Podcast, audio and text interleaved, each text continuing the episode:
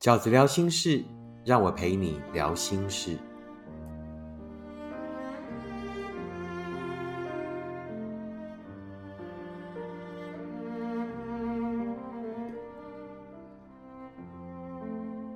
大家好，我是饺子。今天在 Podcast 里面，呃，要跟大家分享的题目是“爱在疫情严峻时”。啊，爱在疫情严峻时。那最近台湾呢，就是就是疫情突然变严重了，然后开始有所谓的社区感染，中央或县市政府很快就把整个台湾提升到第三级。那有许多人开始在家上班，那学生也都停课嘛。那我不晓得大家是最近是开始怎么过日子的啊？留在家没事，然后没事留在家，这个是我今天看到一句我觉得还蛮有意思的口号，就留在家没事，然后没事留在家。那但是我还是陆续收到了许多读者，然后在疫情期间比较不一样的反应。那当然，我我也不否认我自己的确也有这样的心情。最近就觉得做很多事情啊，就会提不起兴致啊，然后甚至就是有一点点焦虑啊，然后心里也有一点隐隐的恐慌。接下来针对这四个族群，我想提出的建议，那不只是跟你们说。那其实更多是像在对自己说，也就是我希望可以在这一集的节目里面，是大家一起分享，然后也是一起打气这样子。那在疫情期间呢，我想给四个族群建议。那第一个族群当然就是呃，平常就是都是一个人的族群，也就是你可能目前是这个无爱无挂的哈，就是说并没有在一份感情里，然后已经一个人生活了一阵子了，那也觉得这个一个人其实过得还蛮好的。这是一个族群，那也可能是饺子的这个读者里面二分之一的族群。那另外二分之一的族群呢，也就是如果我们以爱情来看的话，也就是所谓正在从爱走出来的是一个族群，然后跟很渴望爱的也是一个族群，跟正在爱里面交往的也是一个族群。那我想分这四个族群来来跟大家分享。关于第一个族群，也就是其实一个人已经过得蛮好一阵子。也觉得哎，好像接下来会越来越好，有很多的梦想啊，都可以都可以真的实现了。譬如说，譬如说，就是可以去旅行啊，然后开始可以比较放松的去思考，接下来可能可以有一些什么计划的的状态。那没有想到就被这一次突然又提升的这个疫情又整个打乱，好像你才会发现，原来其实台湾真的也没办法逃得过。我们可能只是晚了一年多，但我们一样要面临所谓社区感染里面人跟人之间的互助，人跟人之间的团结，然后人跟人之间保持了更长的距离。但是我们可不可以依然在这个距离里面，依然这个热情的拥抱爱？那就就好像我现在其实呃，我本来六月二十五号我打算要去宜兰就过自己的生日嘛，那现在我也把它取消了。然后七月份是打算去澎湖。七月初打算去澎湖度一个假，那现在当然心里就会觉得，哎，去得成吗？呃，希望还是可以哦。那对于饺子的百分之五十的这个读者，所谓一个人过得蛮好的状态的一个的读者群哦，我想给大家三个建议。第一个就是呢，不要慌，所有的疫情都一定会过去。这个不是我们最辛苦的时候，其实我觉得最可怕是那个时候 COVID nineteen 刚出来的时候。对不对？那时候是完全没有疫苗的，而且整个世界、整个医学对这一个这一株病毒是几乎没有什么认识的，那大家都很茫然这样。那更何况说，在一年多以后，我们已经有疫苗了，而且在医学上也累积了很多对这一株这个病菌的经验值啊。虽然它不断的在进化，但我认为呢，最苦的时候、最可怕的时候都已经过去了。所以我觉得，呃，想要给这个一个人的族群的第一个建议就是呢，不要怕，不要慌，然后保护好自己。所有的疫情最后都一定会和缓，都一定会过去。啊，只要我们大家就是同心协力，然后把整个城市的空间让出来，把人跟人的之间的物理的距离拉开。我们目前正在做这个化学距离的接近。啊，所以化学距离就是像大家可以聚在这里啊，然后因为这个 podcast，然后都愿意沉淀下来，然后让自己不要害怕，然后也知道说，其实有很多人是跟我一样害怕的，但也同时在这里，呃，因为饺子说出来了，那其实饺子自己也很害怕，那因为这样说出来了，因为有同一个信念而让大家在化学上的距离更靠近。那我觉得今天做这一集的 podcast 就会比较有它一个比较微薄的意义。我想给所谓一个人的族群的第二个建议就是啊，让我们所有的人都回到最基本的生活需求。啊，因为现在就是没事待在家，待在家没事的状况，也就是你可能不用出去应酬了，也不要跟朋友吃饭了哈。这个呃，室内五个人，然后室外十个人以上的聚会都是被禁止的。然后我们开始会吃的很简单，因为买东西也不是那么方便。然后很多很多在采买的时候，你其实心里面都要思考，怎么样是吃的又简单又快，然后又有营养的，对不对？所以生活就大量的，甚至大家都开始比较早睡早起啊，或什么之类的哈。然后比较没有多那么那么多的社交的时候，我们就是让生活回到一个最基本的需求，然后让我们的生活更简单。其实这个其实这个概念就是有一点像是社交的，或者是人生的，或者是身体上的的清肠胃，不是吗？就是你每隔一段时间，其实哎，突然让自己过得简单一点，然后吃的简单一点，其实对自己是好事。在更一个更简单的情况下，让自己的身心都得到某一种的舒缓，而不是自己又去思考更无穷的压力，好不好？就让身心都回到一个更简单的状态，因为生活简单了，因为物质简单了，所以身心也就跟着简单。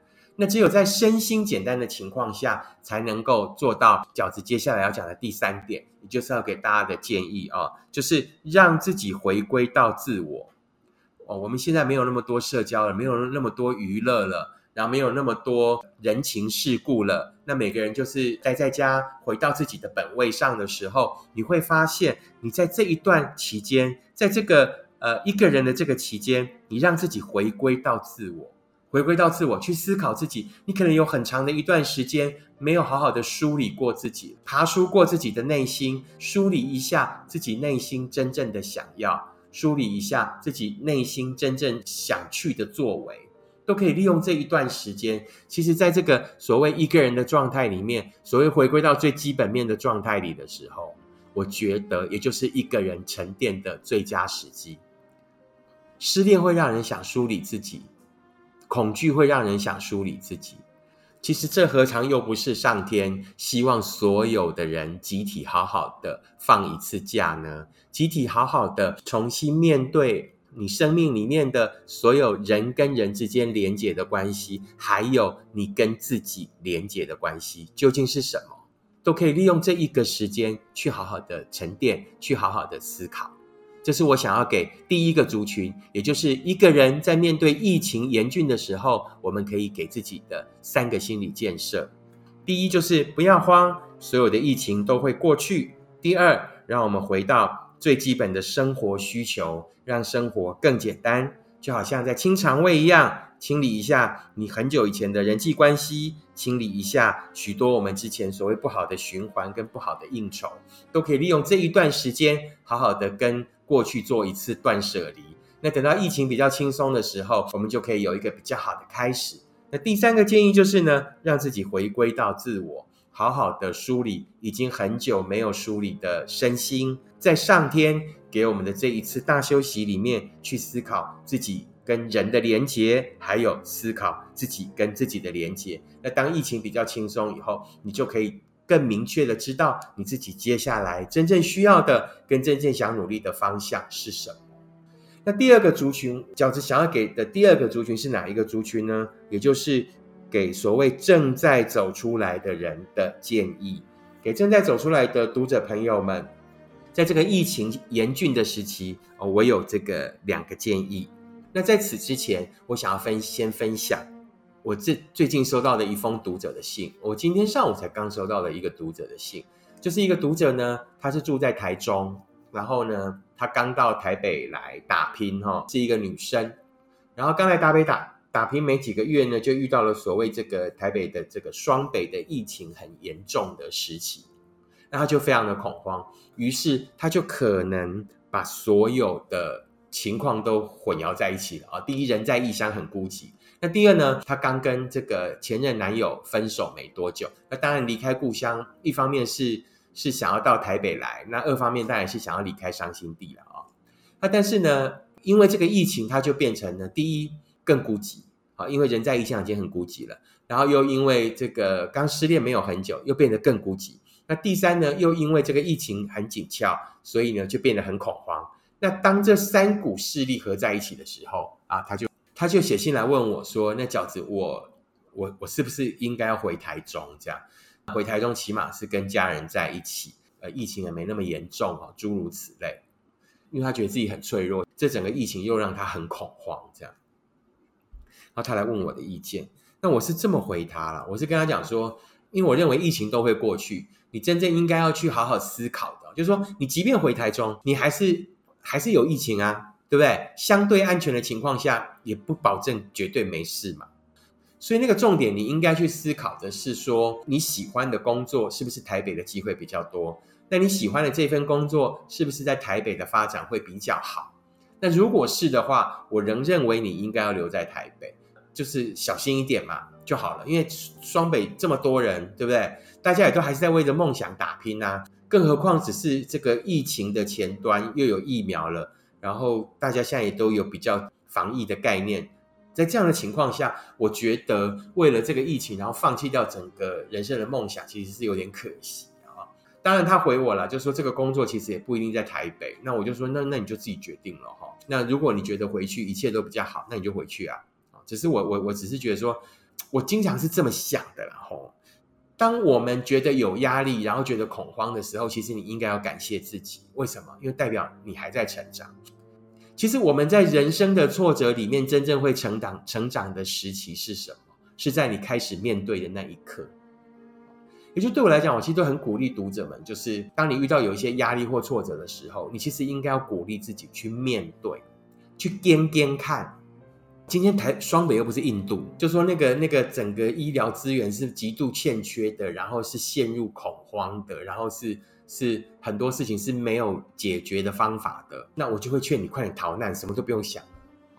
但是如果说只是因为你习惯这个逃避，因为这个读者后来也问我说，这样子会不会是很逃避这样哈？那习惯性逃避是不是很不好？是很不好。就说，你有时候跟一下，然后把自己留在现场，因为只有面对你才会真的长大。所以，我想给这个族群的建议，就是说，你如果现在的状况就是正在从一份感情里面很辛苦的走出来的人，那你遇到这个疫情的时候，我觉得我想给你的建议就是呢，你一定会因为这个恐惧、这个疫情的恐惧、这个疫情的焦虑而更觉得孤单。这个是绝对跑不掉的。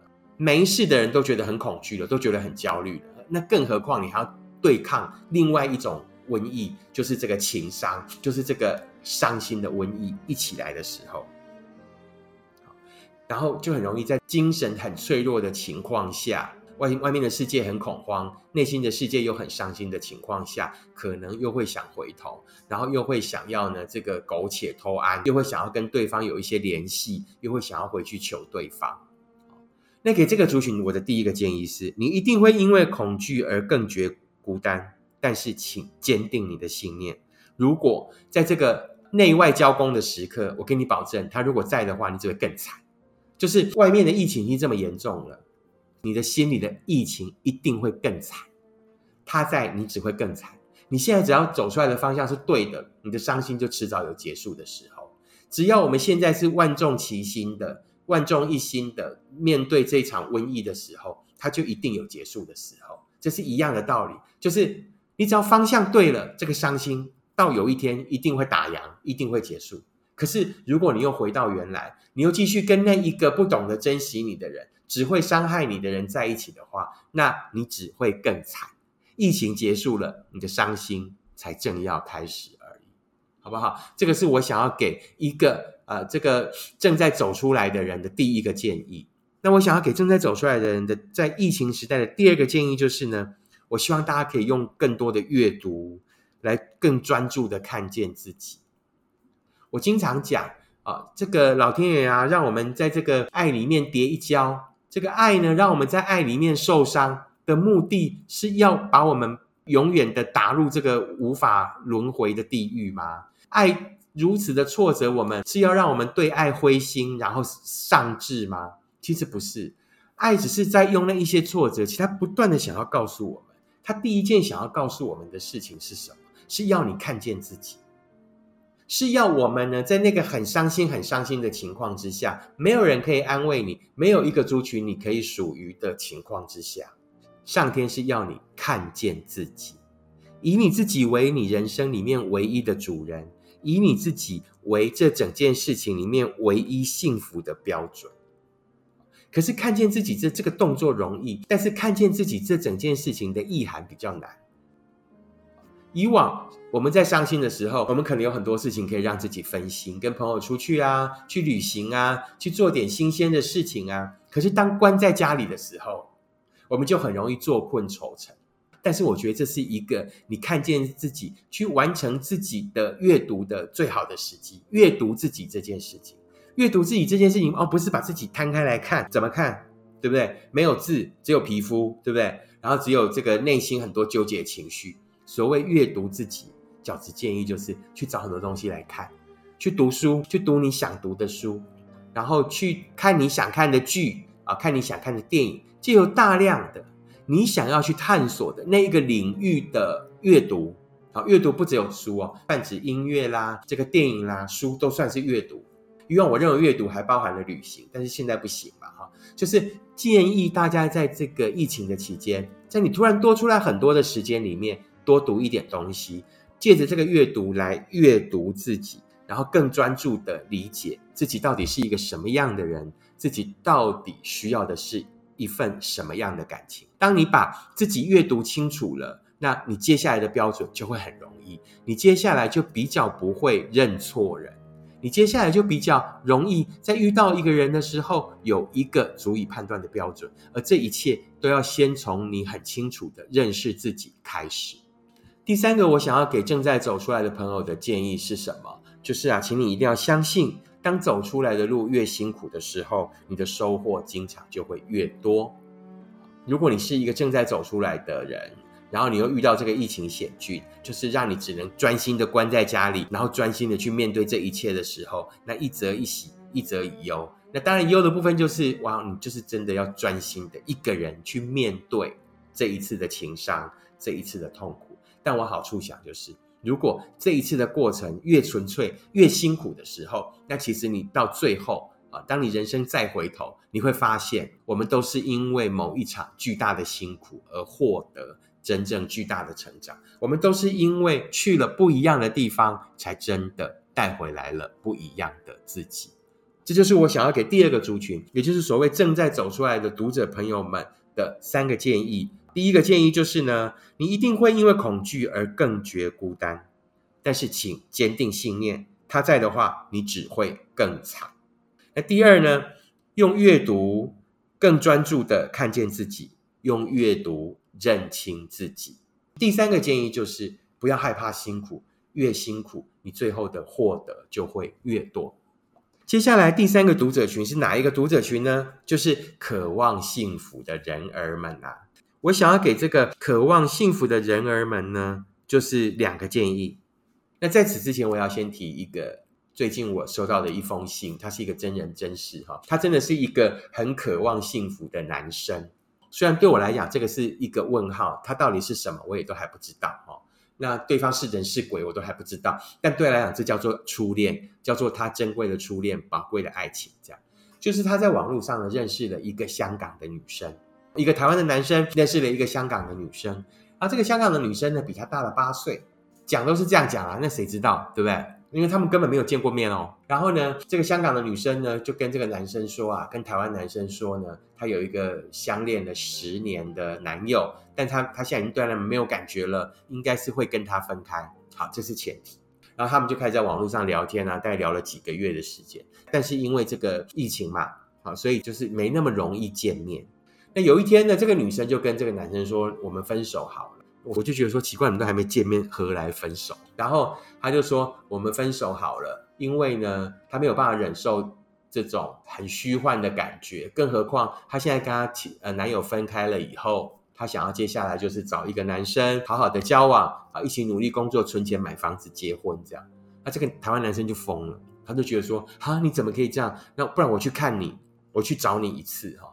那这个应该是在近期的疫情发生的前一两天我收到的，所以这个男生是有可能可以去香港的，只是他可能必须要观察十四天什么之类的哈。这个男生就会来问我说：“那他应该去吗？”然后他说：“因为他家里面的人都很反对，而且觉得说这个女生一定是在骗人。我如果是他家人，我一定很反对吧？那这个女生极有可能在骗人，是两件事情。第一就是呢，告诉对方我有一个十年的男友，但我跟他应该会分手，但是也有可能不会分嘛，对不对？所以这个女生其实在保留一个我可退的位置。那第二是呢，我接下来比较想做的是跟一个男生好好的交往，并且结呃买房子结婚。这里面讲到什么？这里面讲到的意指的是什么？是钱。那这绝对成立是金光党啊！那不管他是不是金光党或者是骗人，我都觉得可以暂缓，在疫情结束以后，那在在一切这个比较安定以后，那再慢慢的去去检查，因为你现在无从检查嘛。可这个男生就是一直想去，一直要去，然后觉得他再不去，这份爱就没了。我跟他讲两件事啊，第一件事情就是真的。爱你的人为什么不能等？为什么就要你现在马上就去？他也不怕你染疫啊，他也不怕你这个呃过程里面要付出的代价跟千辛万苦，然后在还没有对我来讲，就是还没有任何交往的前提之下，就要把对方 Q 过来。你觉得这样的人是真的很爱你吗？我跟他讲的第一件事情就是，爱你的人会等你，并且替你担心。第二是，你急着要跟他见面，可以成立什么？你急着要跟他见面，见面了以后喜欢了，你们就要结婚买房子吗？所以这个女生希望接下来可以遇到一个人，然后可以结婚买房子，这这件事情是不一样的时空。他得先遇到一个人，然后跟这个人交往了，彼此都觉得不错了以后，才进入下一个阶段，叫做结婚买房子嘛，对不对？那他干嘛把结婚买房子这件事情说的这么早？所以我就跟那个男生讲说，第一。呃，这个呃，真的喜欢你的人，他就会愿意等，而且不会为难你。好，第二就是呢，他要不要跟你交往，跟他要不要结婚买房子这件事情呢是两回事，所以你不用急着这个什么结婚买房子的事情，不要因为说啊结婚这件事情、买房子这件事情，就让你有一个家的憧憬，就让你有一个结婚的冲动，就让你有一个相爱的目标，就像就让你有一种乱世儿女的情怀，想太多，想太早。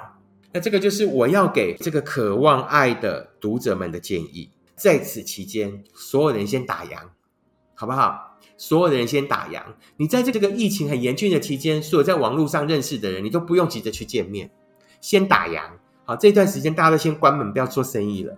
好，也不要想说有什么仙女奇缘啊，会不会有什么跨跨国的恋情啊，会在这个。呃，乱世儿女情啊，在这个滚滚红尘啊，在这个爱在瘟疫蔓延时啊，没黑龙感叹呢。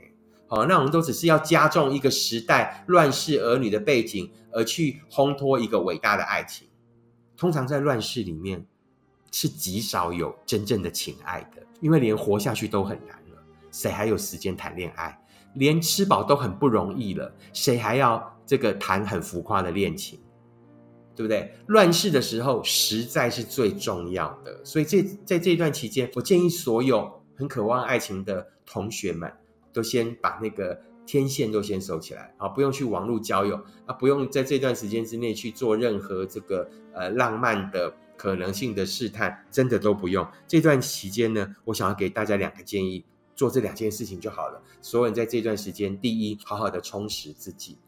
啊，什么叫充实自己？你以前没有时间做的事情，那个嗜好，努力的去完成它。你以前没有空做的某一个梦想，是可以自己独立完成的，在自己空间里面完成的。利用这段时间去完成它。你以前呢没有时间读的书，你以前没有时间看的电影，利用这一段时间呢完成它，就是好好的充实自己。那第二呢，让我们在这一段期间，我们常常以为幸福是去外面的追求。我们常常以为幸福是要从外面拿东西进来，在此期间，当我们都被关在家里，当我们都在家里找乐子、找事情做的时候，让我们好好的练习，你一个人也可以达成的快乐，好不好？我给所有渴望爱情、渴望幸福的同学们，在这个疫情险峻期间，让我们一起来做两件事。第一，就是请好好的充实自己。哦，我最近也开了很多的书单，买了一些书。然后在疫情之前，我已经先借好了，我就借了又借了一批的这个书，我想要好好的读这些书，然后我也存了大概呃二十部想看的电影的片单，在在我的这个呃 Netflix 里面啊，在我的 My Video 里面，这两个 channel 我都有订，这不是自入啊，是我真的有有订这两个 channel。然后我希望在这个疫情期间，我在这个焦虑、在这个恐惧、在这个不安的情况下，我可以分散我的注意力，但是我那个分散呢，又是对自己有意义的，那就是我要好好的充实自己。第二就是呢，让我们在这个充实自己的过程里面，在那一些被焦虑、被恐惧环绕的时刻，我们依然享受着一个人的快乐。最近在家里，我都吃的很简单，我过得很简单，然后呢，就开始好好的爬书自己，开始好好的思考自己的下一本书是什么，开始思考自己人生的下一个阶段是什么。啊，这是我想要给，也就是所谓渴望幸福的同学们，在这一段时间的建议。最后一个族群啊，我想要给的族群是哪一个族群呢？就是正在交往中的恋人们的建议。当疫情紧俏的时候，所有的人的距离都被都被拉开了，即便再近的，在同一个城市里面，也仿佛变成了远距。那同一个城市可能还好啊，你 maybe 可能这个呃隔一个县市。你就突然觉得，哎，好像要出城去，就有一点时空上的问题了。那于是呢，当然现在都是鼓励大家尽量没事待在家，待在家没事。所以，即便住的再近的情侣们，也都变成了仿佛远距，要透过很多的这个呃，可能是视讯啊，可能是这个电子联络的方式，去呃维持你们的感情。在这一个当所有的爱都有了距离的时候，那就努力让彼此的心更靠近。这是我要给这个族群的一个大前提的建议。当人的距离被拉得越开的时候，就让我们的心更靠近。所以，正在这个谈情说爱的读者们，我想给你们的三个建议，就是在在这个期间要努力的。第一个建议啊，就是努力的传递给彼此正能量。一定都会恐慌，一定都会恐惧，缺电、缺水，然后股股票呢？这个对不对？我股票赔两成，所有的环境都很容易让人家觉得变动性很大，对不对？就突然停电了，你就觉得哇，怎么会这样？然后中南部开始限水、限电，然后呢，这个股市呢还动荡不安。在这样的情况下，公司业绩，如果你是在海啸第一层的或第二层的。一定马上就很惨，那老板就是脸脸就垮下来，就会给很大的压力，一定是这样的。但是，请请记得，两个人彼此的相扶持呢，不是你要吃我所有的垃圾啊，我吃你所有的垃圾。因为有一段时间可能垃圾很多，然后呢，两个人也都没有也都没有很大的收纳空间再去。吃别人的垃圾的情况下，也就是呢，这个全民共苦的时刻，那我觉得彼此尽量传达正能量，互相的鼓励彼此。第二呢，要有一个决心，就是说，现在距离拉开了，好，距离拉开这件事情，不要觉得很恐慌，就是以前可以一起去做好多事情，现在都不行了，不用觉得恐慌，利用这一次的距离去验证、去考验这份感情。这份感情能不能接受得了这么基本的考验？可能是短时间之内没办法一起去做很多事了，短期间之内没办法见很多的面了，就因为这个很多的不方便，然后让我们的感情留在原地，很多的不方便，于是把我们的感情呢搞坏了。不不不，你应该是往这个角度想。其实人生的挫折很多，要一起面对的风雨更多，这只是一个人生很基本的、很小的考验而已。利用这一次的考验来验证这一份感情，到底是两个人的吃喝玩乐呢，还是真的两颗心是真的很有心，想要一起努力往前走？这个是可以验证的，这个是很容易就看出来的。第三个建议就是呢，请大家在这个疫情严峻期间，记得千万记得要公私分明，不要把工作上的情绪，把工作上因为远距。或者因为某一些经常机动式的调整，或者是业绩不好、业绩压力啊的的这种情绪呢，带到两人的私领域里，在这段期间内，尤其更要记得公私分明，好不好？工作啊这件事情啊，大多数人是不好的，没几个人是做货运的，啊，没几个人是在做外送的，好，就说呃，大概百业都不会太好啦的情况下，那大家公私分明。不要把你工作的情绪带到你的私领域来，对你的情人们，对这份感情都是很不公平的事情。好不好？最后再复习一次，就是这个正在热恋的族群们，我给你们的三个建议就是，请你们要记得啊，第一个，请记得要努力的彼此传递正能量。那第二呢，就是让距离呢更考验这一份感情。那第三呢，就是一定要记得把公跟私的情绪分开哦。这就是我在此疫情期间想要跟大家分享的，针对四个族群的应对之道。那希望呢，这样的分享都可以给大家某一些新的思考的观点。再重复一次，就是我觉得在此期间最重要的的事情就是没事待在家，待在家没事啊。那我想外出的话，大家就是要尽量的注意安全，维持警觉而不恐慌，然后保持希望，保持乐观，然后保持正能量。要相信，在我们同心协力的情况下。这一场疫情呢，一定会很快的过去。这就是我在今天的 Podcast 想要跟大家分享的。在疫情严峻的时候，我们该如何爱呢？那如果你喜欢饺子的 Podcast，请你订阅，请你分享给你身边的朋友。